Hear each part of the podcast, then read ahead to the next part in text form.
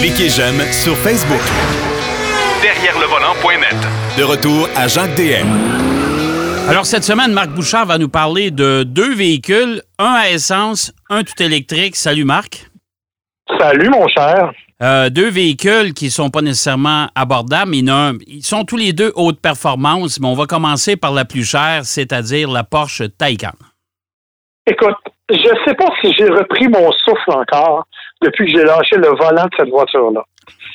Euh, j'ai été terriblement impressionné des qualités de la Porsche Taycan. On va régler tout de suite son plus grand défaut, c'est qu'elle est absolument inabordable. Oh, écoute, c'est 200, c'est 200, quoi, 235. Moi, je l'ai eu, la voiture que tu as eue, là, je l'ai conduite, là, puis euh, euh, c'est la même, là, je suis convaincu. C'est la Turbo S. Curieux quand même pour une voiture moi, non? Moi, j'avais juste la Turbo. ah, OK. Ah, ben moi, j'avais la Turbo S à 200, pas loin de 240 000, là. Bon, c'est ça. Moi, j'avais la Turbo dont le prix de base est de 180 000 Plus, évidemment, comme on le sait chez Porsche, il y a toujours des options. Là. Euh, donc, on est quand même dans une voiture qui est tout près de 200 000 Il faut rappeler qu'il y a une troisième version, une 4S, qui est la version dite de base, dont le prix est de 120 000 au départ. Bon, ça, ça déjà, ça déjà la, la, la 4S, on se rapproche de la Model S chez Tesla. Le problème, c'est qu'à ce moment-là, on a beaucoup moins de performance. On parle de 415 chevaux à peu près. Et on a une autonomie qui est réduite aussi. Ouais, de combien, tu sais-tu? Ah, on parle de 275 km ou à peu près. Ouf! Là, ça fait mal. OK. Ben, en fait, c'est que même la Taycan Turbo et Turbo S, d'ailleurs, en passant là, c'est, vous comprendrez que le mot turbo n'est que le nom du modèle. Hein. Il n'y a pas de turbo sur un moteur électrique. Non, non, non, non. C'est vraiment juste pour établir la, la, gamme. Là. Exactement. Et euh, ben, euh, dans, dans ce cas-là, comme je te dis, on parle quand même là, de 616 chevaux et de 350 km d'autonomie, à peu près pour la version turbo tout court. Ouais. Hmm. C'est pas encore énorme, là. Je veux dire, 350 km d'autonomie pour une batterie qui fait 83, 93,4 kWh, c'est pas énorme. Non, parce que je te dirais que la norme des voitures électriques, là, pour être confortable, c'est 400 km. Exactement. Et par contre, la bonne nouvelle, pour le moment, c'est plus ou moins un impact, mais c'est que euh, la Porsche de Taycan, elle est montée sur une architecture qu'on appelle de 800 volts, un peu comme le Hummer électrique d'ailleurs l'est. Ça veut dire en fait qu'on a une capacité de recharge qui est beaucoup plus rapide et une capacité d'aller sur des véhicules comme, euh, euh pas sur des véhicules, mais sur des, euh, des bornes qui ont 350 kW de puissance. 350 kW, le problème, c'est qu'au Québec, pour le moment, on n'en a pas. Mais si on en avait, ce serait beaucoup plus rapide. On parle de deux à trois fois plus rapide, en fait, pour euh, remplir au complet la batterie de la Taycan. OK. OK. Parce que, dis-toi qu'une Tesla, actuellement, ça fonctionne à 150 kW. Non, Porsche parle de 350 kW. Alors, évidemment, la rapidité de chargement est assez importante au niveau de chez Porsche. OK. ceci étant dit, c'est une méchante machine de guerre. Les accélérations sont absolument foudroyantes. Écoute, la turbo fait le 0-100 en 3.2 secondes. La turbo S 3.1, si je me souviens bien. Euh, littéralement, c'est l'équivalent d'être dans une montagne russe puis de descendre les côtes abruptes. Là. Moi, je peux vous dire une euh, chose là, si vous, si je vous en, si je vous fais monter à bord de la voiture à droite, euh, et qu'on accélère vraiment à fond là, pour le faire, le fameux, le fameux 0-100 en 3 secondes, là, euh, je vous le dis, là, si vous avez le cœur sensible un peu, vous allez être étourdi, vous allez mal filer pendant quelques secondes. Ah, c'est clair, c'est clair, clair. Et d'ailleurs, on avait vécu l'expérience quand on nous a amenés à Atlanta pour la journée technique de Porsche. On avait eu l'occasion de faire un petit tour de piste avec un pilote expérimenté, alors que nous, on était passagers. Et honnêtement, là, j'avais été littéralement soufflé par les performances de la voiture. Ce qui est intéressant, c'est que, bon, les batteries sont placées basses, sont dans le plancher, comme c'est maintenant la, norme côté des voitures électriques. Alors, ça nous donne une vraie Porsche en termes de comportement routier. C'est une voiture qui a des suspensions, évidemment, que l'on peut adapter, à euh, différents modes de conduite, et ça nous permet d'avoir un comportement dynamique qui est absolument exceptionnel. On a vraiment une tenue de route qui est digne de Porsche, et on ajoute à ça le confort d'une vraie voiture de luxe. Euh, écoute, aujourd'hui, quand, quand je suis allé malheureusement et tristement rapporter la voiture, euh, on est passé sur des routes, entre autres sur l'autoroute métropolitaine à Montréal. Dieu sait que c'est un bel exemple pour essayer une route accidentée. Ah oui. Et jamais, jamais je n'ai ressenti le moindre problème avec la voiture. Elle absorbe la route littéralement. Écoute, j'aurais fait des heures euh, au volant de cette voiture-là sans problème.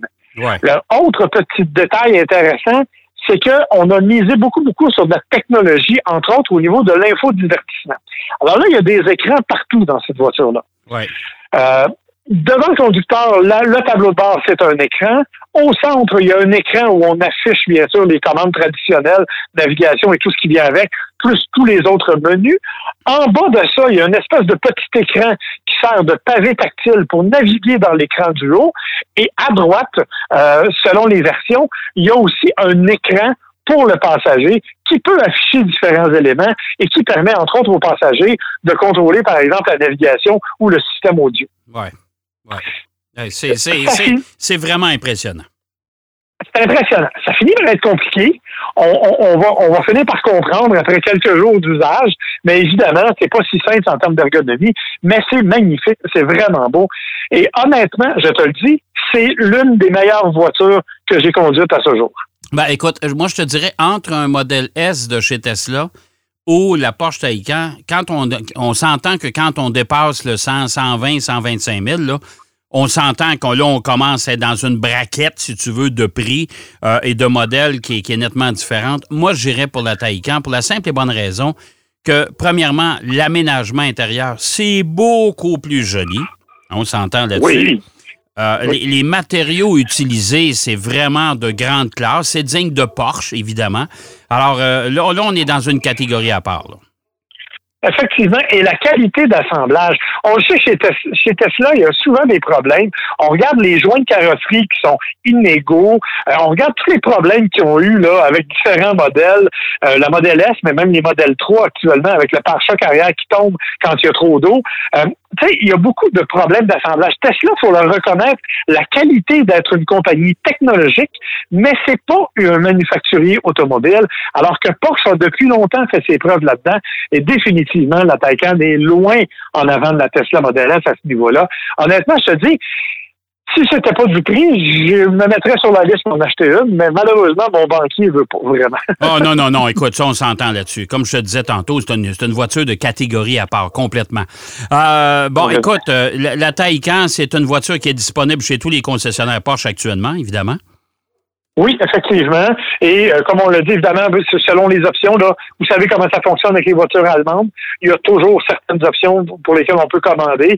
Euh, à vous de voir ce que vous désirez. Ça fait considérablement augmenter le prix, cependant. Soyez prudents. Oui, c'est ça, faut faire attention. Autre voiture que tu as eu à l'essai, de, de ce côté-là, on va aller du côté du moteur thermique traditionnel et on parle de la Cadillac CTS, euh, CT5 plutôt, mais la version V. Oui, la version V qui, rappelle-toi, quand on parlait de la CTS, justement, c'était la version haut de gamme, la version la plus dynamique, la version la plus agressive. Or, maintenant, chez Cadillac, on va sortir une version qui s'appelle Blackwing, qui, qui va être vraiment la version la plus, la plus puissante. La V va être comme le milieu de gamme. OK.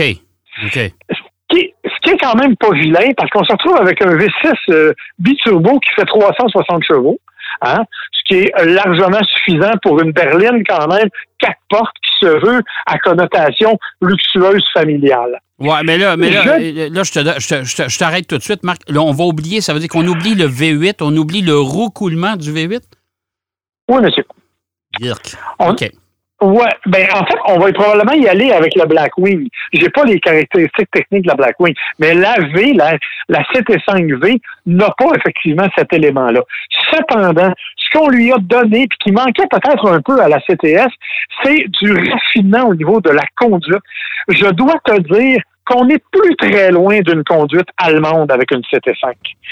Euh, la, la direction est précise, les suspensions, suspensions magnétiques adaptables, bien sûr, elles sont, elles absorbent bien, elles sont capables de contrôler le roulis, elles sont capables vraiment de nous faire pointer dans la bonne direction. Les freins sont solides, euh, on n'a pas d'hésitation. C'est vraiment une amélioration remarquable par rapport à ce qu'était la CTS. Ah bon, OK. Évidemment, Ça, c'est une bonne chose. Évidemment, c'est la version V, donc, comme je te dis, c'est 360 chevaux. Il existe quand même des CTS dites de base. Et ça, c'est l'autre élément intéressant parce des que. Des Je t'arrête tout de suite. Des CT5. oui, excusez, la ben, confusion est toujours. ben, je comprends pas pourquoi qu'ils ont changé ça, mais en tout cas, garde ça, c'est euh, euh, c'est leur décision à eux, mais on était habitué à la CTS pendant tellement d'années, puis là, il faut, faut aller vers la CT5 maintenant. Ouais, ben là, on est rendu dans les. En fait, chez, chez Cadillac, tu le sais, on a joué beaucoup avec les échelles de modèles. Hein. Autant du côté des VUS que du côté des voitures. Euh, tu sais, on a maintenant le XT4, le XT5, le XT6. Euh, on veut jouer de cette carte-là. Je pense qu'on veut faire la même chose du côté des berlines. Euh, comme je te dis, on peut avoir une CT5 qui est plus de base, qui vaut à peu près 40 000 ce qui est quand même un choix, ma foi, fort intéressant, parce que c'est un véhicule qui est spacieux et c'est un véhicule Cadillac, avec ce que ça veut dire au niveau de la qualité de finition, au niveau de l'ergonomie intérieure, le système multimédia qu'on a considérablement amélioré, parce que l'ancien, on le sait, c'était un peu la bataille à toutes les fois qu'on voulait s'en servir. Euh, mais dans ce cas-là, il est vraiment plus efficace. Bref, on a fait un bon travail, beaucoup d'espace à l'intérieur pour les passagers, euh, une valise qui est, ma foi, tout à fait intéressante pour transporter des choses, et comme je te dis dans la version V, vraiment une, une conduite assez pointue pour être agréable, mais pas suffisamment pour être dérangeante quand on cherche un véhicule confortable pour la famille. OK, mais ce qui m'impressionne, c'est que tu me dis que ça se rapproche grandement de la conduite euh, des voitures allemandes. Et ça, c'est quand même euh, tout, un, tout un effort de guerre qu'on a fait chez GM. Écoute, j'ai même parlé avec le représentant de Cadillac GM au Québec, là, Philippe André, euh, qui me disait, écoute, c'est la première voiture depuis la CTS pour laquelle on a autant de compliments de la part de tous les professionnels de l'industrie. Ben, c'est bon. C'est honnêtement une auto qui fait l'unanimité au niveau de sa qualité de conduite. Le gros problème, c'est plate à dire, c'est qu'elle s'appelle Cadillac, puis qu'on n'a pas encore dépassé le cliché à l'effet que Cadillac, c'était des gros chars pépères qui étaient faits pour nos parents plus que pour nous. Ouais. Ça, tu as un peu raison là-dessus. C'est que on a de la misère. Écoute, du côté des produits américains de luxe, on a de la difficulté à se bâtir une image qui vient au moins, au moins au niveau des, des voitures allemandes d'entrée de gamme. C'est clair. Et c'est dommage parce qu'on a des, des, voitures, des véhicules. Tu sais, tu parles des, des, des, Américains. Bon, Cadillac est là. Lincoln arrive avec des produits qui sont, ma foi, dignes de mention aussi. Mais tu as raison. Les gens n'ont pas le réflexe de se tourner vers les constructeurs de luxe américains. Ils continuent de se tourner vers les Allemands. C'est un peu dommage parce que, je te le dis, la CT5V est un véhicule qui vaut le détour. Si tu cherches quelque chose qui est un, vraiment quelque chose d'homogène puis qui est un bon compromis entre beaucoup de luxe et une conduite amusante et athlétique, c'est honnêtement un choix qui vaut la peine d'être considéré. Bon, ben vois-tu, regarde, c'est le genre de bagnole que je. Moi, moi le premier, je n'aurais pas considéré. Alors, ben, tu vois? Puis, et, et, et l'autre élément intéressant quand même, c'est qu'elle est à 64 000 Elle n'est pas si dispendieuse pour une berline qui est quand même imposante en dimension. Donc, c'est quand même, je te le dis, c'est une belle réussite de la part de Cadillac. C'est juste dommage qu'on la voit si peu, en fait. Oui, mais on, on, publicise pas beaucoup non plus chez Cadillac. Je hein. Je sais pas si, si tu as remarqué, mais euh, sur le plan télévisuel, exemple, euh, on fait pas beaucoup de promos pour ce genre de véhicule-là. En fait, on fait pas beaucoup de promos nulle part du côté de chez Cadillac. On a l'impression qu'on est gêné d'aller chercher des clientèles. Ce qu'on nous dit, en fait, c'est qu'ils ont un marketing ciblé pour des clientèles spécifiques, des jeunes professionnels avec des revenus supérieurs, ce qui est assez dommage, en fait, parce que, objectivement, je suis pas convaincu que ce soit eux les plus gros acheteurs pour ce type de produit-là, mais euh, je pense qu'ils devraient aller beaucoup plus large que ça parce qu'ils ont un produit pour plaire à beaucoup plus de monde que ça. Mais pour le moment, ils font du marketing ciblé et c'est triste parce que, comme tu dis, ça, ça, fait qu'on les oublie quand on va magasiner, ce qui est extrêmement dommage. Tout à fait. Écoute, il nous reste à peu près euh, moins que trois minutes. Je veux que tu me parles actuellement, là. Tu es euh, quelque part en Ontario. On s'entend que on s'entend qu'on ne voyage plus maintenant euh, comme on le faisait auparavant pour aller faire des, des, aller essayer des primeurs euh, avant d'en de, parler puis avant que les véhicules arrivent chez nous. Euh, mais là, tu es du côté de l'Ontario pour essayer un pick-up de fou. Moi, je vais l'appeler comme ça. ben oui, mais tu sais, le Ram TRX. Puis là, on a pris le moteur L4 qu'on met à peu près à toutes les sauces, qu'on étire. Là, et là, on a décidé de le mettre sous le capot de cette, cette camionnette pleine grandeur. Exactement. Euh, un camion qui fait 700 chevaux, en fait. Donc, euh, c'est pas tout à fait. On dit que c'est pas tout à fait le moteur du Hellcat. On s'en est largement inspiré, mais que c'est pas tout à fait celui-là. Ah. Euh, mais c'est effecti- c'est effectivement un camion. En fait, l'idée là, c'est qu'on veut vraiment aller chercher le Raptor de Ford puis un petit peu plus haut. OK? Littéralement, c'est ça qu'on vise. Euh, parce qu'on a déjà le Ram Rebel qui offre quand même une, une partie de ça, mais sans la performance. Là, là, écoute, nous, on s'en va le rouler au cours des prochaines heures. On le roule sur la route, bien entendu, mais on va aussi le traîner hors route, dans des sentiers boueux, parce qu'on nous dit que le RAM et TRX est à la fois capable d'un certain travail, bien entendu, mais c'est surtout un véhicule très, très, très sportif en termes de hors-route, en termes de off-road extrême. On dit qu'il est vraiment exceptionnel. Alors évidemment, j'ai pas eu l'occasion de mettre la main encore au volant.